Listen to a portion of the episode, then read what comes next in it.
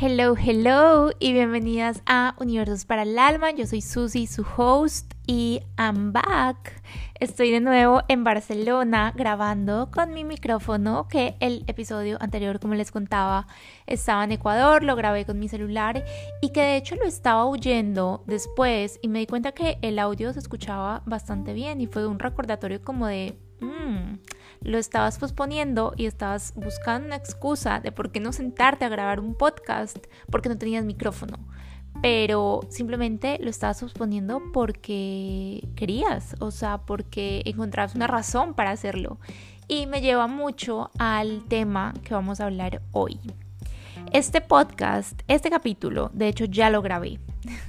Este capítulo lo había grabado en agosto, a finales de agosto, lo grabé, lo guardé y por esa época, si me sigues en Instagram, tal vez te acuerdas, se me dañó el computador. Mi computador decidió morir. Estuve en Apple como 300 días seguidos y, el hecho es que mi computador em, murió, o sea, decidió no volver a aprender mm, hasta que, bueno, lo arreglaron. Me estoy yendo por la tangente, pero el punto es que perdí el capítulo, perdí el audio y fue como ok, no, no, no me quiero sentar otra vez a grabar. Y ya en ese momento, después me fui de viaje, estuve un mes entre Colombia, Ecuador, México. Y bueno, I'm back y dije, es momento, me voy a sentar y voy a volver a grabar este episodio. Entonces hoy quiero que hablemos de cinco pasos para vencer la resistencia a la acción y dejar de procrastinar. Y antes de empezar, sí les quiero contar de dónde salen mis ganas de hablar de este tema, porque todo lo que les comparto en este espacio son cosas que yo he atravesado, que he aprendido, que he experimentado, que he puesto en práctica, que estoy pasando en mi vida o que ya pasé en mi vida. Nacen de experiencias que estoy viviendo, de conversaciones que tengo con amigas o incluso de ustedes mismas, de preguntas que he recibido. Y el tema de vencer la resistencia a la acción y dejar de procrastinar es algo que he tenido muy presente durante los últimos meses.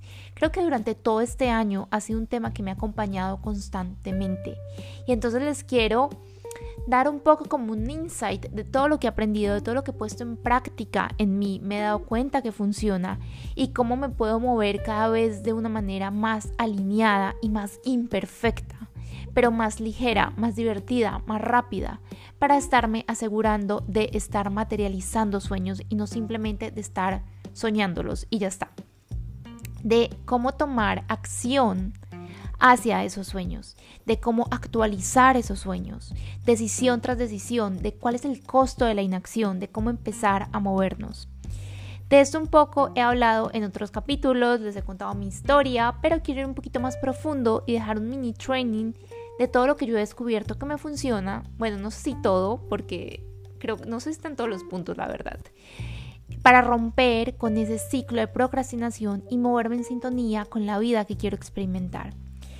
Esto es algo que voy a tratar muchísimo más a profundidad durante todo el episodio y me emociona porque estoy creando un espacio precisamente para hacer la planificación del próximo año desde un lugar estratégico, desde un lugar conectado con nuestra creatividad, con nuestra esencia, con nuestra magia. Y entonces cómo puedo planificar, sentarme, utilizar mi energía femenina, mi energía masculina y realmente estar actualizando sueños, realmente estar materializando sueños. Esto es algo que yo he venido haciendo durante mucho tiempo, pero que sobre todo este año me di cuenta del poder que tiene hacer este trabajo para que la vida se sienta deliciosa, para asegurarnos de estar viviendo vidas que nos encanten. Y entonces me emociona mucho porque precisamente eso es la base de cualquier cosa que queramos en la vida.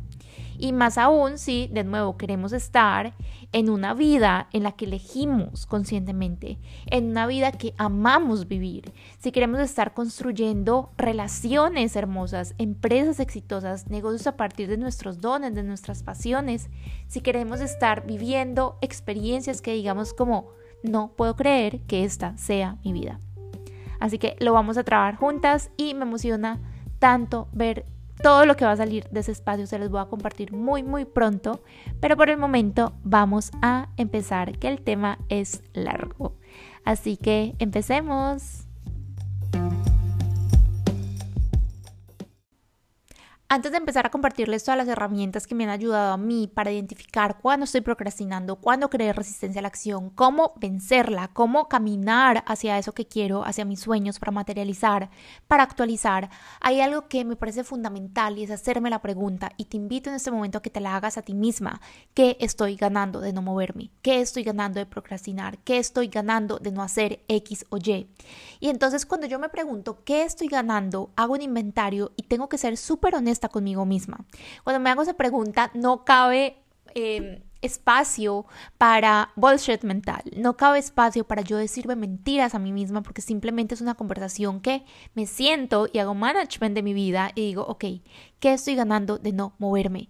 Porque en absolutamente toda la vida, seamos conscientes o no de la decisión, venga desde una decisión consciente, valga la redundancia, que yo digo, ok, voy a hacer esto, o no sé por qué no me estoy moviendo, no sé por qué no puedo hacer las cosas, no sé por qué siento que no me estoy avanzando hacia eso que quiero, que puede ser porque vienen de miedos, de creencias, y entonces está más relacionada con la parte subconsciente, pero sin importar de dónde venga esa razón, ese motivo por el cual estamos creando resistencia a la acción, cuál fue la emoción, la neuroasociación, de todo esto vamos a hablar más adelante, no importa, la raíz, siempre estamos ganando algo. Siempre estoy ganando algo, lo sepa o no, me guste o no. Y entonces cuando yo me hago esta pregunta, puedo reconocerlo y en el momento que yo puedo reconocer algo, lo puedo cambiar. Me gustaría que en este momento pienses si hay en algún aspecto de tu vida, en algún área en específico de tu vida que digas, ok, estoy quedándome quieta por más tiempo del que quisiera, estoy posponiendo algo que yo sé que de pronto me incomoda, pero yo sé toda la magia que hay después, yo sé toda la magia que va a traer a mi vida, yo sé toda la transformación, toda la evolución, toda la expansión, y entonces me estoy quedando quieta, ¿qué está pasando?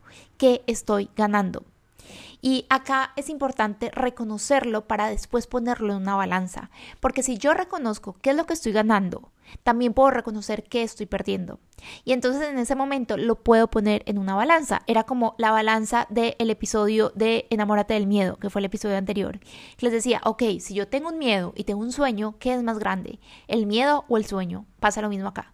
Si yo ya me di cuenta que estoy creando resistencia a la acción, que me estoy quedando quieta, que estoy procrastinando, que no estoy moviéndome de manera alineada e imperfecta hacia mis sueños, reconozco que estoy ganando, también puedo reconocer que estoy perdiendo. Y entonces lo pongo en una balanza y digo, ¿qué pesa más?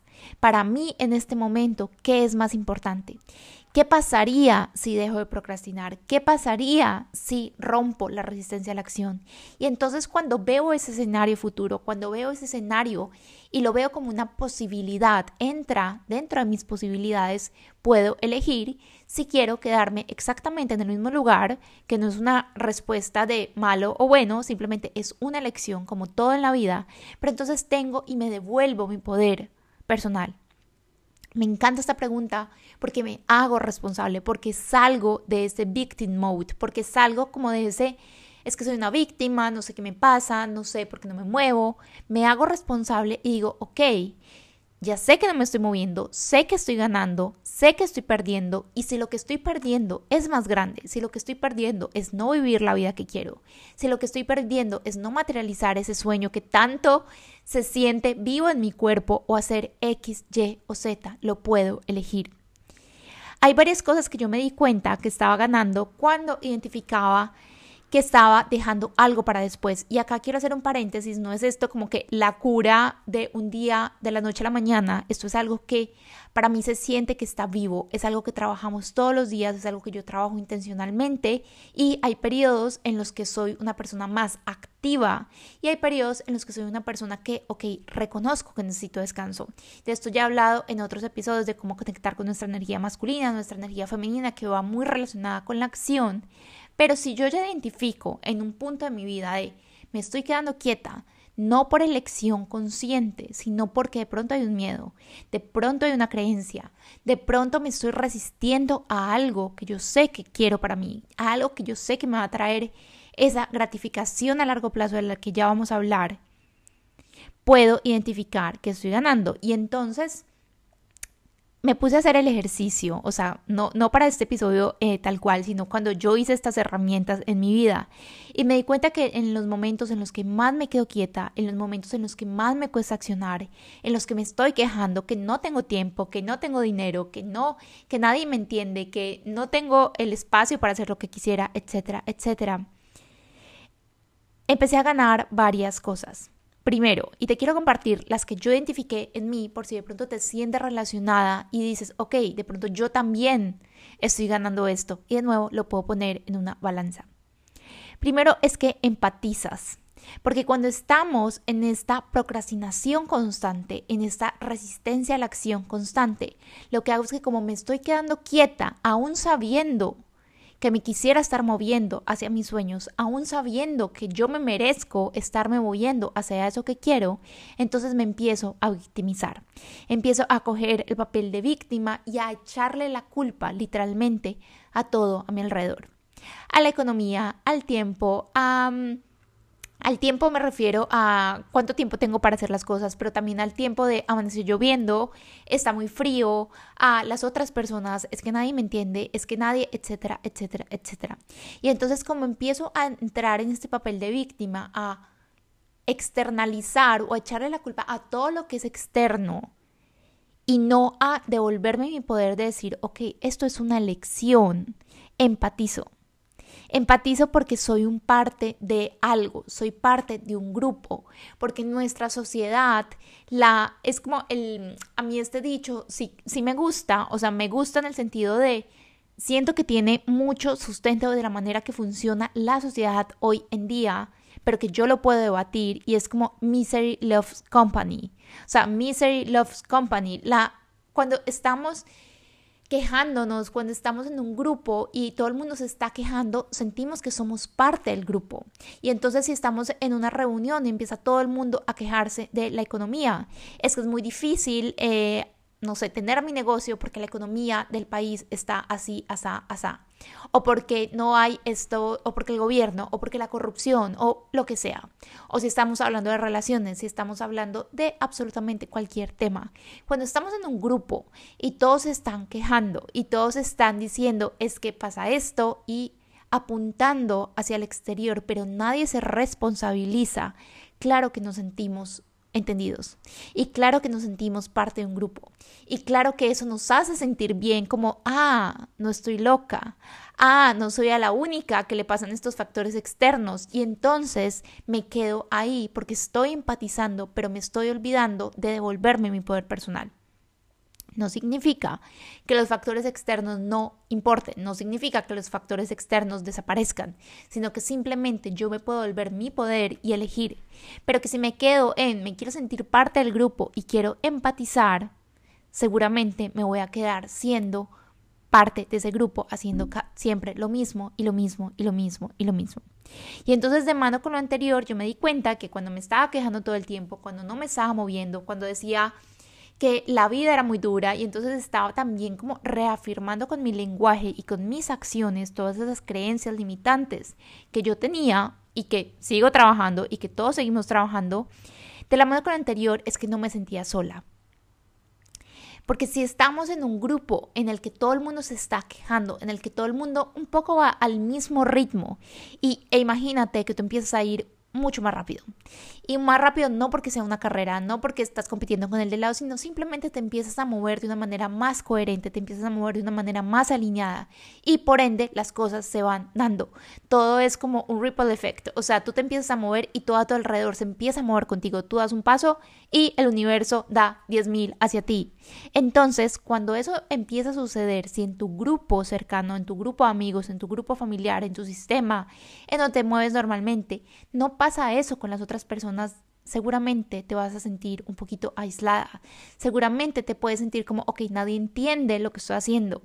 O incluso te vas a sentir un poquito incomprendida, como de todo el mundo se va de fiesta, pero entonces tú un día decides no me voy de fiesta porque yo sé que mañana quiero hacer esto y esto y esto, no me quiero trasnochar, no quiero tomar, por la decisión que sea.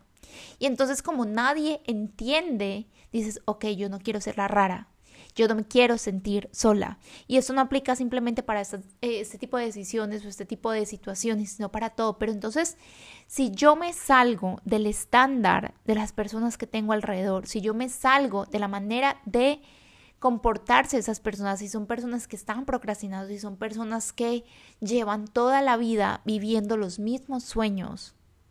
Y acá, esto fue un ejercicio que yo hice para mí y fue súper duro reconocer que yo llevaba muchos años con los mismos sueños. Muchos años repitiendo el sueño una y otra vez, una y otra vez. Eso quiere decir que no los estaba cumpliendo. Eso quiere decir que no los estaba materializando.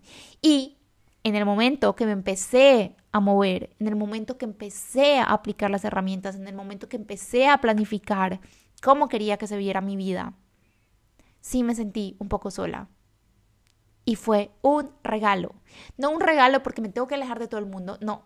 Un regalo porque me di cuenta que es una lección. Y entonces también dejé de juzgar a los demás. Digo, es una elección, cada, cada, persona tiene libertad absoluta de cómo se quiere vivir, de cómo se quiere experimentar y que yo me mueva diferente no significa que no haga parte del grupo, no significa que yo me voy a quedar sola, no significa que me van a dejar de querer. ¿Qué pasa si lo veo como todo lo contrario?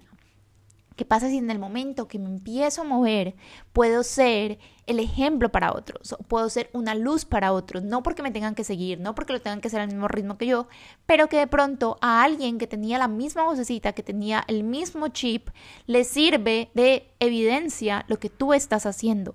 Y entonces para mí se siente igual que como, no sé, empiezas a ir al gimnasio, te da mucho pereza ir al gimnasio y te metes con una amiga, te metes con tu hermana, te metes con tu pareja. Entonces el día que una de, las dos personas, tú o tu amiga, no quiere ir, la otra le dice, no, vamos, vamos, vamos. Eso se llama accountability. Y entonces, ¿qué pasa si tú eres ese accountability partner, incluso si no lo sabes para las personas que tienes a tu alrededor? La tercera eh, cosa que identifiqué que estaba ganando cuando no me movía, cuando me quedaba en mi zona de confort, cuando me quedaba quieta, incluso sabiendo que me quería mover, es que no me estaba exponiendo a fracasar o a ser juzgada. Y para mí este fue life changing cuando me di cuenta, porque fue como, ah, te estás quedando quieta y te estás incluso quejando de que nada en tu vida pasa, de que todo sigue igual, de que nada parece moverse. Pero es que estás ganando que no vas a fracasar, claro, porque si no me muevo, si no intento algo nuevo, si no hago las cosas diferentes, si no me expongo a ser principiante, a hacer algo por primera vez que no sé cómo va a salir, siempre está el factor del fracaso, entre comillas, disponible. Y si no lo hago, claro, no me estaba exponiendo al fracaso. Y entonces como no me expongo al fracaso, tampoco me expongo a que me juzguen. Me quedo quieta, seguramente casi nadie me va a juzgar porque me quedo quieta haciendo exactamente lo mismo en el mismo lugar que es como el status quo para todo el mundo.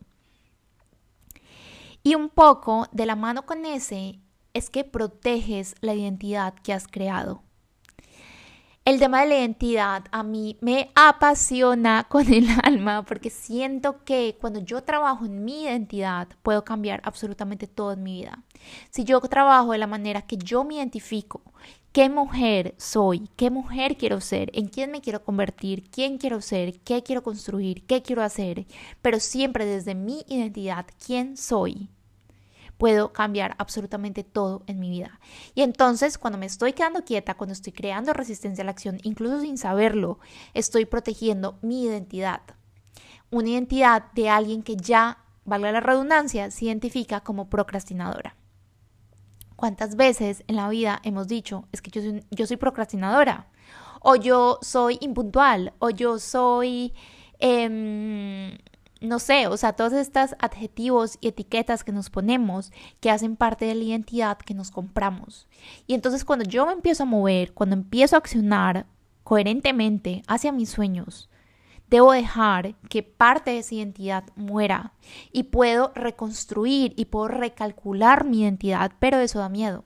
Da miedo porque de nuevo me saca del grupo, me saca del estatus, me saca y me siento que me voy a quedar sola, me siento que no hago parte, porque si parte de mi identidad debe morir para volver a nacer, literalmente, para yo decidir con qué me quedo y qué quiero que se vaya, significa que una nueva yo, entre comillas, va a aparecer. Y entonces, ¿cómo se mueve en el mundo esa nueva versión mía?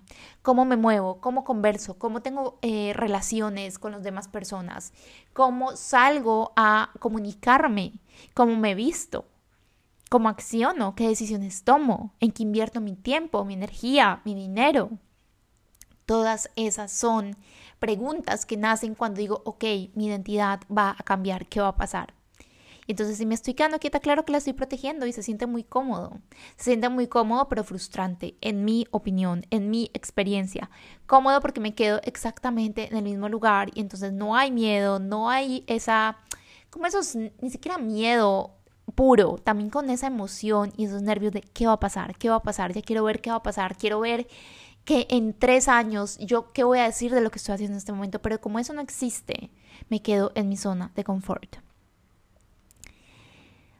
Lo último que identifiqué cuando hice este ejercicio para mí, y te lo doy por si de pronto te resuena, es que como me estaba quedando quieta por más tiempo del que quisiera o en esos momentos y no siento, y acá quiero hacer un paréntesis, no siento que tiene que ser como una etapa súper larga de la vida, tú puedes identificar en este momento de, ok, en esta área en específica o en muchas áreas de mi vida o en, o sea, puede ser algo que es normal que vaya y venga, pero para mí lo valioso es identificarlo, darme cuenta si es algo que yo quiero y estoy eligiendo conscientemente o no. Pero bueno, la última cosa es que esos sueños siguen siendo sueños. Y entonces, de nuevo, como se sigue viendo como un ideal, te blindas ante la posibilidad de no lograrlo, que va muy de la mano con el no fracasar. Y algo muy importante con los sueños es poderlos vivir, poderlos experimentar y no solo tenerlos. Y entender que vamos haciendo como check a los sueños para que otros más grandes lleguen. Pero claro, si no me muevo, el sueño sigue ahí, estando ahí. Y entramos en un piloto automático de decir, ay, quiero esto, quiero esto, quiero esto, me sueño esto, sueño demasiado tener esto, sueño demasiado hacer esto, sueño demasiado vivir esto. Pero, ¿de verdad lo quieres? ¿De verdad lo quieres o solo te encanta el ideal de tenerlo como sueño? Esas son cosas súper diferentes. Y de nuevo, es ser honestas con nosotras mismas. Yo me he dado cuenta, o sea, ya no lo hago tan, mejor dicho, ya no lo hago, o sea, soy mucho más consciente cuando, cuando estoy teniendo como esta conversación o salen estas palabras de mi, de mi boca, pero hay veces decía como, me encantaría saber tocar un instrumento, soñaría ser buena para los deportes, ¿de verdad? Si eso de verdad fuera un sueño que se sintiera vivo para mí, si fuera algo que de verdad me llenara el alma, me moviera por dentro, yo ya lo estaría materializando. Ya estaría en clases de algún instrumento. Ya me hubiera metido a práctica de algún deporte, por más, eh, no sé, como random que pudiera parecer en mi vida. Si de verdad se sintiera como un sueño que se siente vivo para mí. Y entonces, como no me estoy moviendo hacia eso, en este caso, en este ejemplo puntual, es que para mí no es un sueño que es más grande. Pero ¿qué pasa cuando ese sueño sí es un sueño que yo tengo? Sí es un sueño que digo, ok, de acá a un año, a tres, a cinco, a veinte, yo quiero haber cumplido esto, yo quiero haber sido esto, experimentado esto, tenido esto. Que si no me muevo, ese sueño va a seguir siendo siempre un sueño. Y a mí me ha pasado que he visto, o sea, cuando he tenido conversaciones con personas mayores, no sé, con, por ejemplo, mis abuelos cuando estaban vivos, que en este momento ya no están, pero de siempre soñé tal cosa.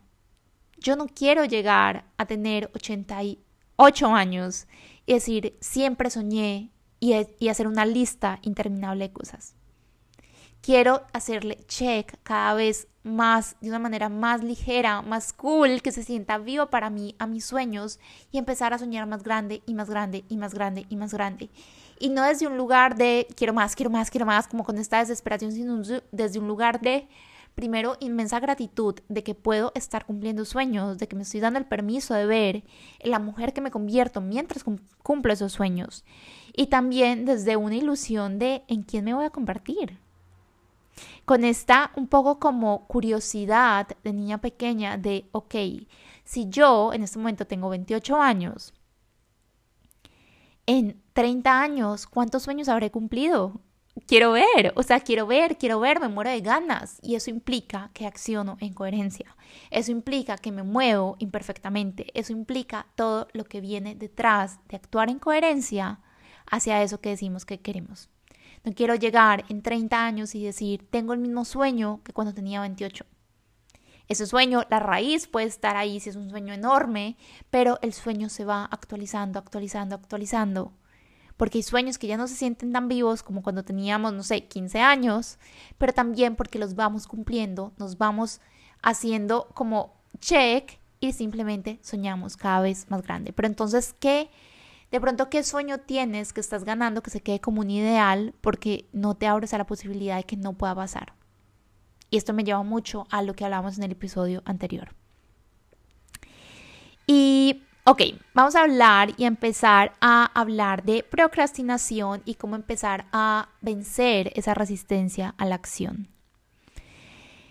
Primero, me encantaría dejar súper clara mi postura y mi punto de vista y mi entendimiento sobre la procrastinación. Y es que yo no siento que sea un enemigo tendemos a ver al procrastinar como lo peor que nos puede pasar, como lo peor que, que, mm, como para lo que estamos haciendo.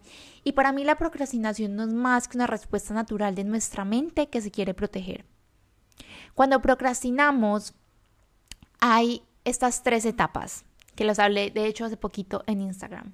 Hay tres etapas. Primero tengo una actividad que quiero, slash, debo hacer porque o sea, ya sea para mí, para alguien, para lo que sea, pero hay una actividad, hay una acción y esa acción de alguna u otra manera me saca de mi zona de confort, me pone en un lugar que no me encanta, me hace sentir incómoda, me da miedo, me da pereza. Ni siquiera tiene que ser como, ay, me da ansiedad, no, me da pereza. Entonces mi mente, que no quiere pasar a sentirse de la manera que ya asoció que se va a sentir cuando haga la actividad, que no quiere sentir ese miedo, que no quiere sentir esa incomodidad, esa ansiedad, va a encontrar otra actividad que es menos prioritaria, pero que me causa menos incomodidad y voy a elegir. Mi mente va a decir, ok, acá está esta otra actividad. Entonces, ejemplo, me tengo que poner en el computador a hacer una propuesta, a crear un programa o me puedo parar a lavar los platos. Y mi mente me dice, ok, lo otro implica que salgas de tu zona de confort. Acá tienes los platos sucios, para te lavarlos. Y la tercera fase es que nuestra mente es tan inteligente, me quiere proteger. Recordemos que nuestra mente nos quiere mantener vivos. Eso no implica hacernos felices. Hacernos felices es nuestra responsabilidad.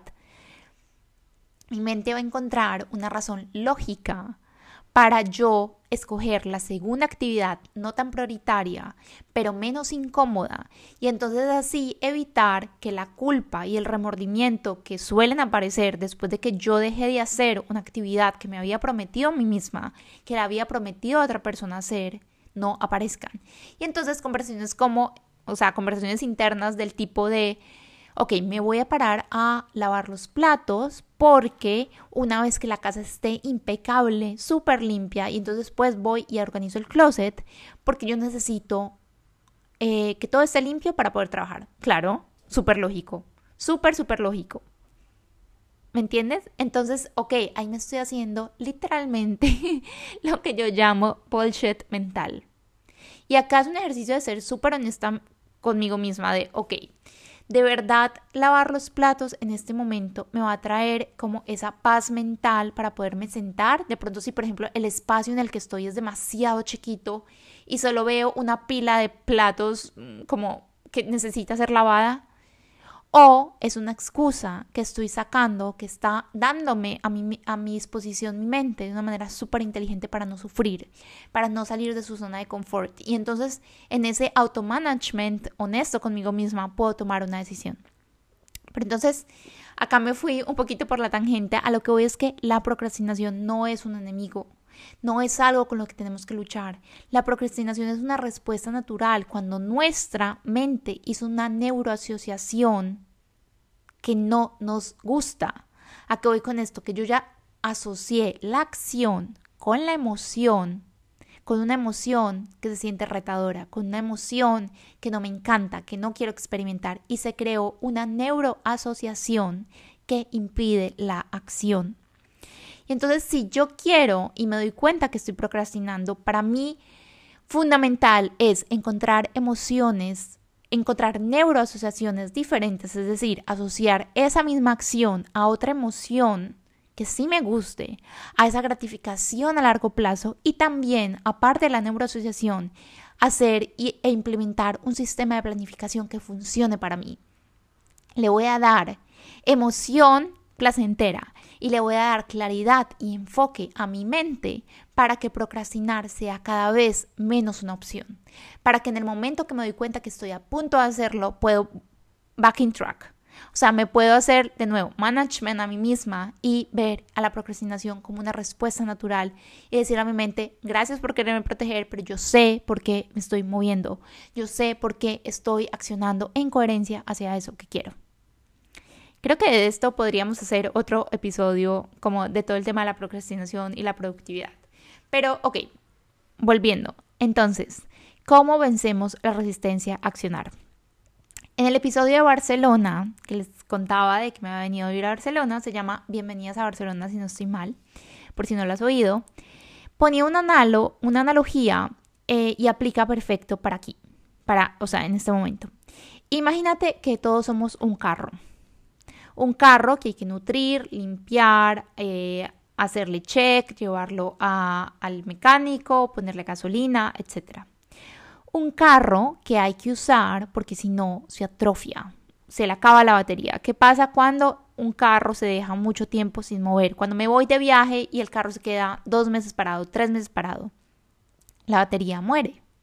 Bueno, y otras cosas que de nuevo, repito, como en ese episodio, no soy mecánica, no me pregunten qué más pasa, pero yo sé que no es bueno dejar a un carro mucho tiempo porque después va a ser mucho más difícil prenderlo. Cuesta el doble ponerlo a andar. Cuesta el doble porque entonces le tengo que ir a buscar al mecánico, porque tengo que utilizar eh, algo para prenderle la batería, para encenderlo, para lo que sea. Y lo mismo pasa con nosotras. Entre más nos resistimos a tomar acción, más nos cuesta hacerlo. Porque empezamos a asociar de nuevo la acción con esa emoción de resistencia, con ese miedo, con esa incomodidad de no saber cómo hacerlo. Y empezamos a asociarlas con emociones que no nos gustan y entonces, claro, la resisto. De nuevo, mi mente es tan potente que anticipa la acción, que la contrae y me manda una orden de ni siquiera intentarlo para evitar justamente esa emoción. Y entonces, de una manera muy sencilla, de una manera casi que imperceptible muchas veces, entro en un loop de inacción. Y entre más hago esa neuroasociación que no me encanta, más grande, más grande, más grande, le doy evidencia a mi mente de, ok, no, no, no, no estamos accionando, no la estamos viviendo, no estamos accionando, no la estamos viviendo, más me cuesta volverme a mover y empiezo a crear resistencia a la acción.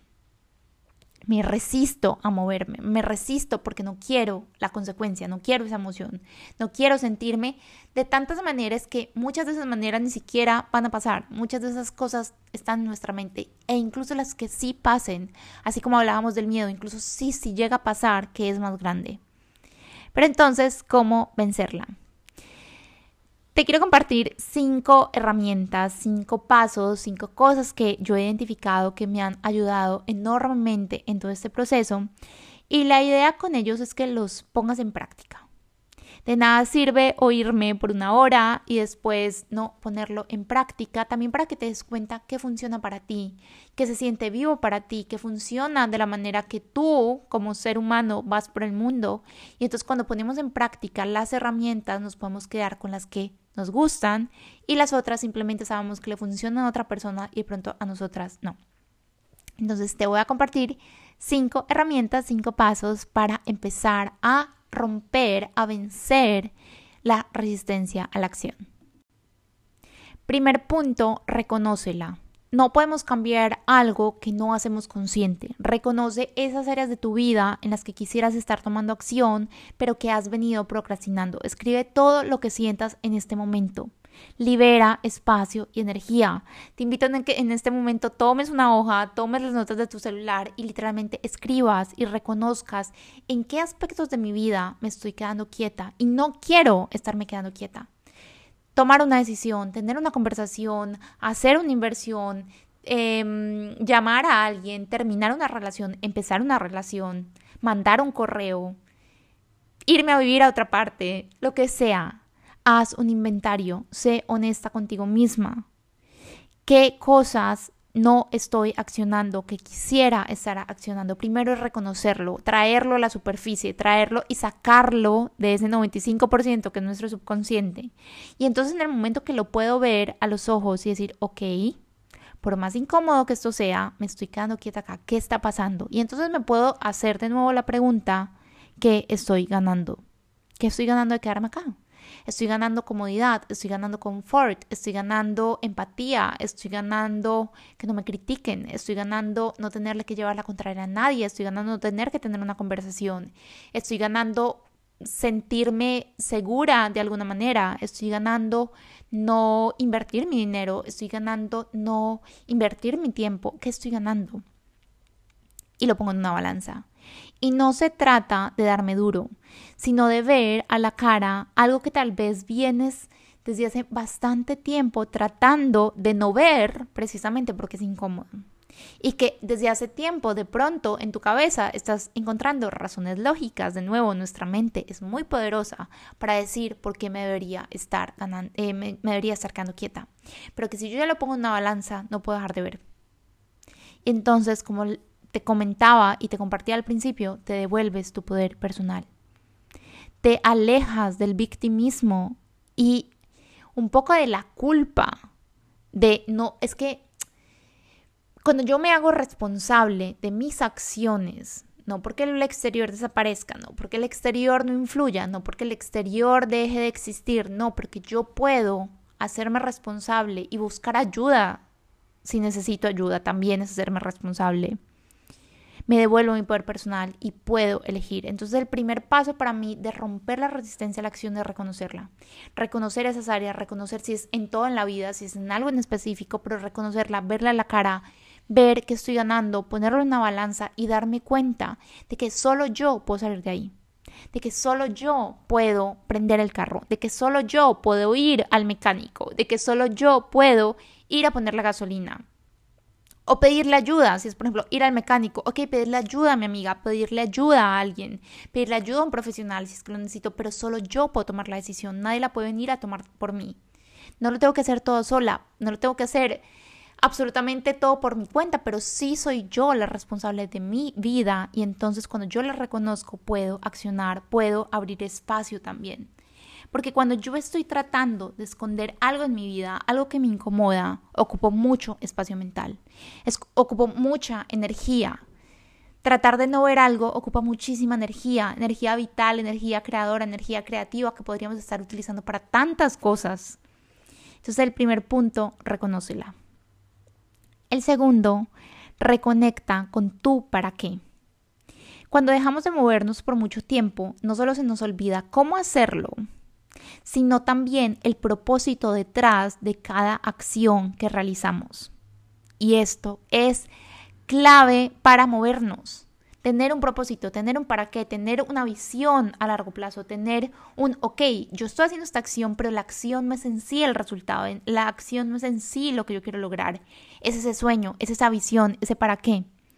Entonces, ve al futuro y visualiza qué es eso que quieres crear en esa área específica o en todo en tu vida, ¿qué es eso que quieres crear? ¿Cómo se ve? ¿Cómo se siente? ¿Cómo te ves tú habitando ese sueño? ¿Cómo te ves tú viviendo ese sueño? ¿Qué estás soñando en este momento? Y sobre todo cuando el miedo te, te, paralice y empiece tu mente con estas conversaciones y empiece el miedo a aparecer y empiecen las creencias, cierra los ojos y sostén esa visión. Cuando quieras procrastinar, lo que hago es que me conecto con esa visión, me conecto con ese para qué, me conecto con ese sueño. Y eso hace parte de nuestra identidad. Los sueños, cuando yo me conecto con esa visión, con ese sueño que es más grande que ese miedo, también me conecto con mi versión que ya está habitando ese sueño.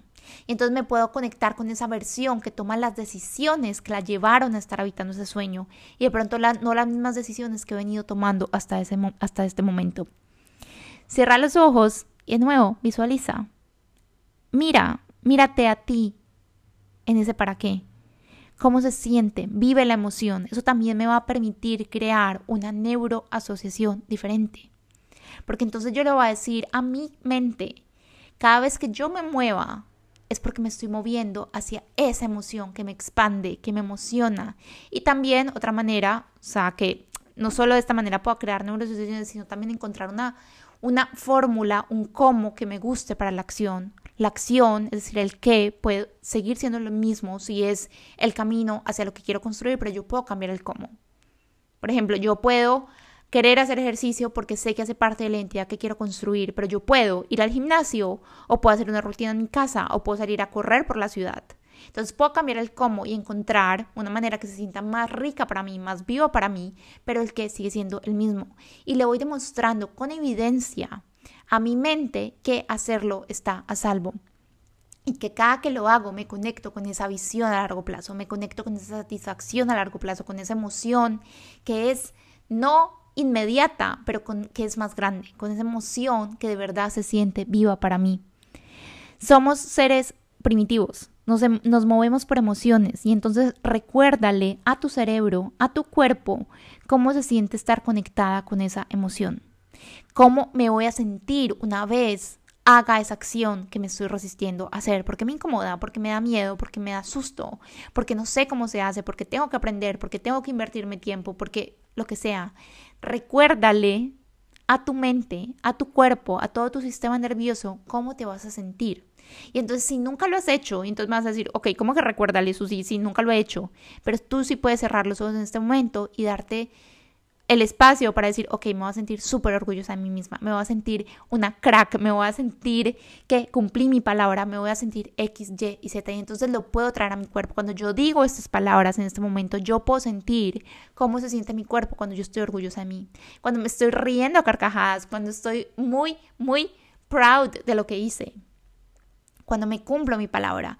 Y entonces, si en esa acción en concreto, además, no, nunca la he hecho, si hay otras áreas de mi vida que seguramente en las que ya me he sentido de esa manera, entonces lo puedo traer lo puedo traer a este momento. Yo siempre pongo este ejemplo y es que a mí no me encanta hacer ejercicio, la verdad, o sea, no, no me disfruto tanto ya no digo que no soy una persona que no hace ejercicio porque eso hace parte de empezar a resignificar y a reformular tu identidad, pero no, o sea, naturalmente no es algo que, que, que me disfrute tanto, pero me encanta, me encanta cómo me siento después de que hago ejercicio, me encanta esas sensaciones, esas emociones, ese sentimiento de orgullo, cómo se siente mi cuerpo de fuerte cada vez que lo hago constantemente, cómo se va sintiendo eh, mi salud.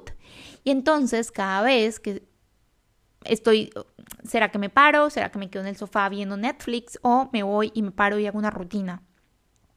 De nuevo, esto no es un blanco negro. no te voy a decir que es perfecto y que siempre lo logro, pero muchas veces y me ayuda a moverme, digo, ok, ¿cómo me quiero sentir a largo plazo?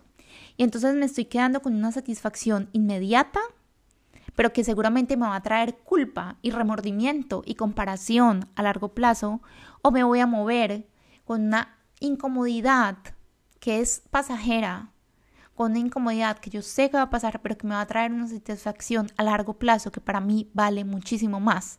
Lo que hice de nuevo es poner las cosas en una balanza. Voy por el tercero, creo. Sí.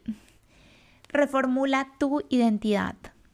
Muy relacionado con lo que veníamos hablando.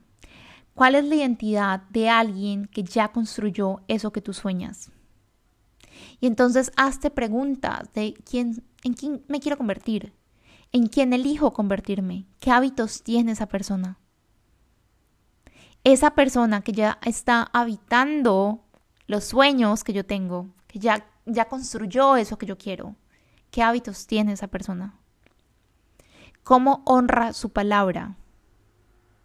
Cómo invierte su energía, su tiempo, su dinero. Y entonces puedes traer a la hora tu identidad futura y abrazarla en el presente. Ya tengo claro que sueño, pero la verdadera pregunta no es qué quiero lograr, sino en quién me quiero convertir para lograrlo, en quién me tengo que convertir para lograrlo, quién fui para lograrlo. Me encanta verlo como, y esto se lo veía, eh, o sea, como que va muy de la mano y se me acaba de venir literalmente. No lo tenía pensado, o sea, se me acaba de venir.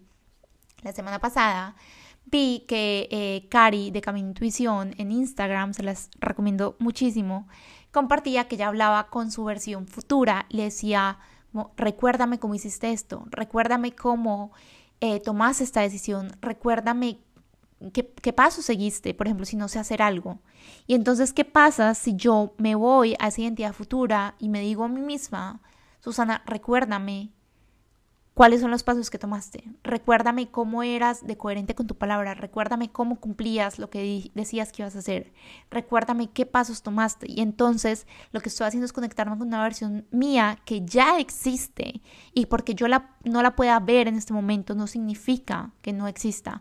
Porque ese sueño que de pronto es material, no esté materializado en ese momento en mi vida, no significa que yo no me pueda convertir en esa mujer que ya habita ese sueño. Primero me convierto en la persona que habita el sueño y entonces el sueño por resonancia llega a mí. Por resonancia, si lo quieres ver desde una parte energética, pero también porque si mis acciones van en coherencia, yo voy a causa-efecto. Yo soy la causa y entonces el efecto simplemente viene. Actúa en el presente como si ya tuvieras eso que sueñas.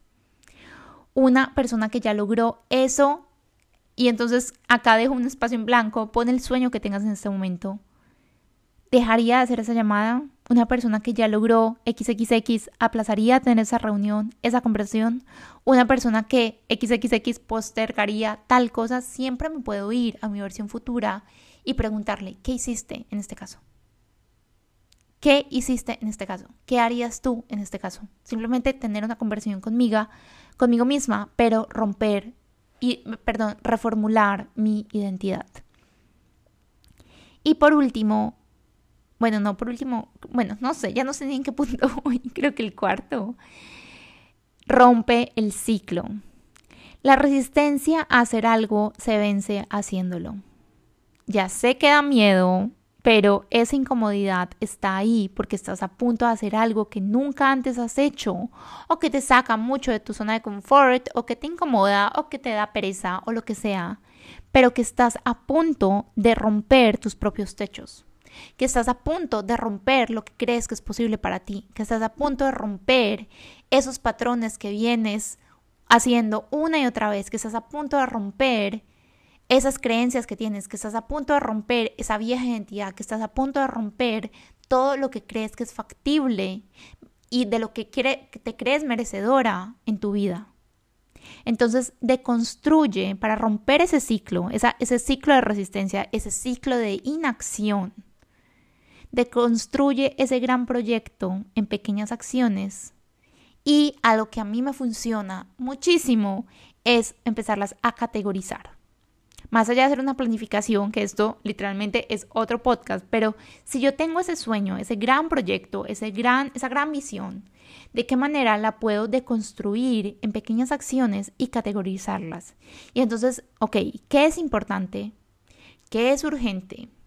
¿Qué puedo delegar? Y que se puede ir.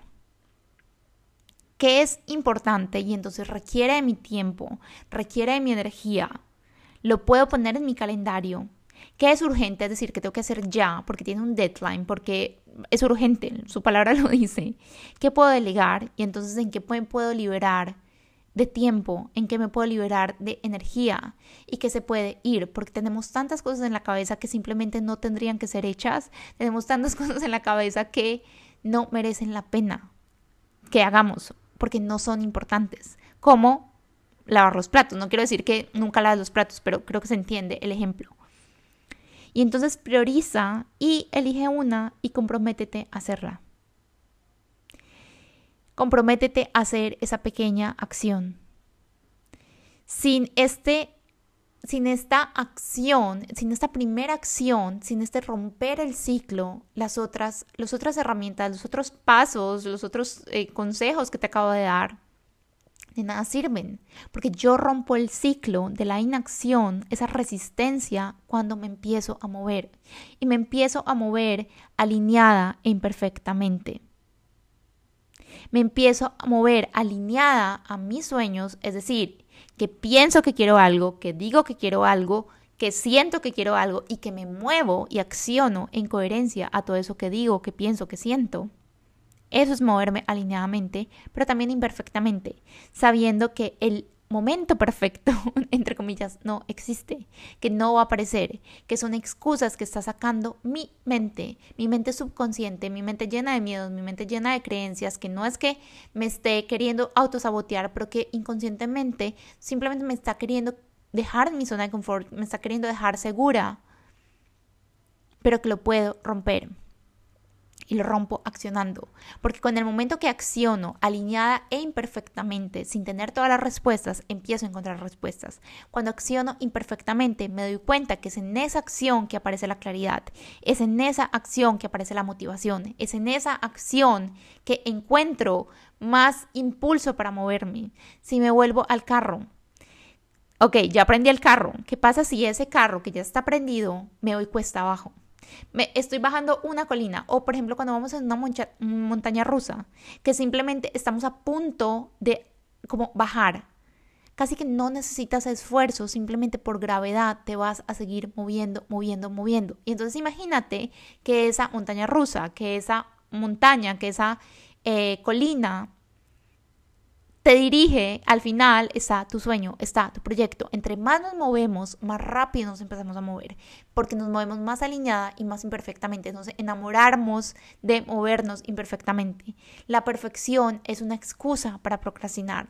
La perfección es una excusa para quedarnos a salvo, entre comillas. Rompemos el ciclo cuando empezamos a caminar, cuando empezamos a movernos cuando rompemos la inacción con miedo, y me devuelvo al episodio anterior, no significa que el miedo desaparezca con miedo, con incomodidad, pero sabiendo que ese sueño es más grande. Planificando, creando neuroasociaciones diferentes, haciendo, encontrando un sistema de planificación, sentándome y planificar mis próximos meses, mis próximo, mi próximo año.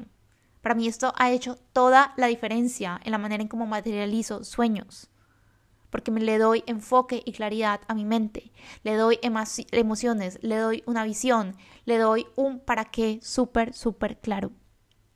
Y el último punto, ahora sí, para romper esa resistencia es celebrarnos.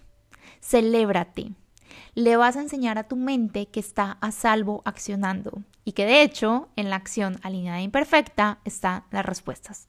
Entonces vas a como keep track de todos los logros que vas consiguiendo y guarda la emoción que experimentas al cumplirte tu palabra, de acción pequeña en acción pequeña. Son esas decisiones chiquiticas de todos los días, son esos hábitos de todos los días, son esas acciones pequeñas, entre comillas, de todos los días, lo que crean y materializan ese sueño grande, ese proyecto que se ve enorme. Entonces, cada vez que te cumplas tu palabra de pararte a hacer ejercicio, cada vez que te cumplas tu palabra de tener esa reunión, de tener una conversión, de estar en el computador, de no mirar el celular, lo que sea para ti, vas a guardar esa emoción y me voy a celebrar. Y entonces me puedo ir a celebrar, no sé, me voy a ir a comprar un pastel, pero también me puedo celebrar escribiendo como me estoy sintiendo en este momento, literalmente guardarlo, o bailando y entonces guardo la emoción en el cuerpo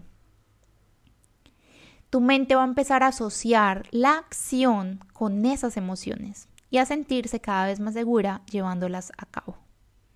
Volvemos a las emociones. Volvemos a eh, ese subconsciente que habla desde esa de cómo me quiero sentir. Y nuestro cuerpo tiene memoria. Entonces, cuando yo guardo esa emoción en mi cuerpo, en mi mente, en mi alma, en la escribo, la siento, la bailo, me celebro, soy una evidencia para mí misma de qué pasa cuando acciono. Y la próxima vez que esté queriendo procrastinar, la, próxima vez que esté haciéndome bullshit mental, me puedo reconectar con, ok, me quiero celebrar, cómo se siente celebrarme, cómo se siente estar orgullosa de mí misma, cómo se siente accionar en coherencia. Y listo. Bueno, por último, tengo acá, tengo unas noticas, pero la verdad tenía notas del episodio pasado y he cambiado demasiadas cosas, pues de la última vez que grabé. Pero esto me parece fundamental para terminar y es que redefinamos la satisfacción en nuestras vidas. Buscar satisfacción a largo plazo versus satisfacción inmediata. La satisfacción a largo plazo casi siempre, o sea, no voy a como generalizar como un absoluto, pero casi siempre viene acompañada de orgullo, viene acompañada de muchísima satisfacción real que está conectada con nuestros sueños. La satisfacción a corto plazo o inmediata, que yo sé que no está conectada y que no va en coherencia a mis sueños, viene acompañada casi siempre de culpa y arrepentimiento. Entonces, ¿qué prefiero en mi vida? ¿Qué quiero? Entonces, si yo redefino el tipo de satisfacción que busco en mi vida, me puedo mover en coherencia hacia esa realidad que quiero construir, hacia esos sueños que digo que quiero, que sé que quiero, que sé que tengo, que siento en el alma y que actúo en coherencia hacia ellos. Y eso era todo. Ahora sí, Espero que hayas disfrutado este episodio, que te lleves un montón de herramientas, ponlo en práctica, ponlas absolutamente todas a prueba, sé una evidencia para ti misma de qué sucede cuando las pones en práctica y si sientes que le puede ayudar, que le puede ser útil a otra persona, me encantaría si se lo compartes, si lo compartes en stories, que me tagues, me encanta ver y que me manden mensajes de qué se llevan, de cómo se sintieron, de qué pasa cuando lo ponen en práctica.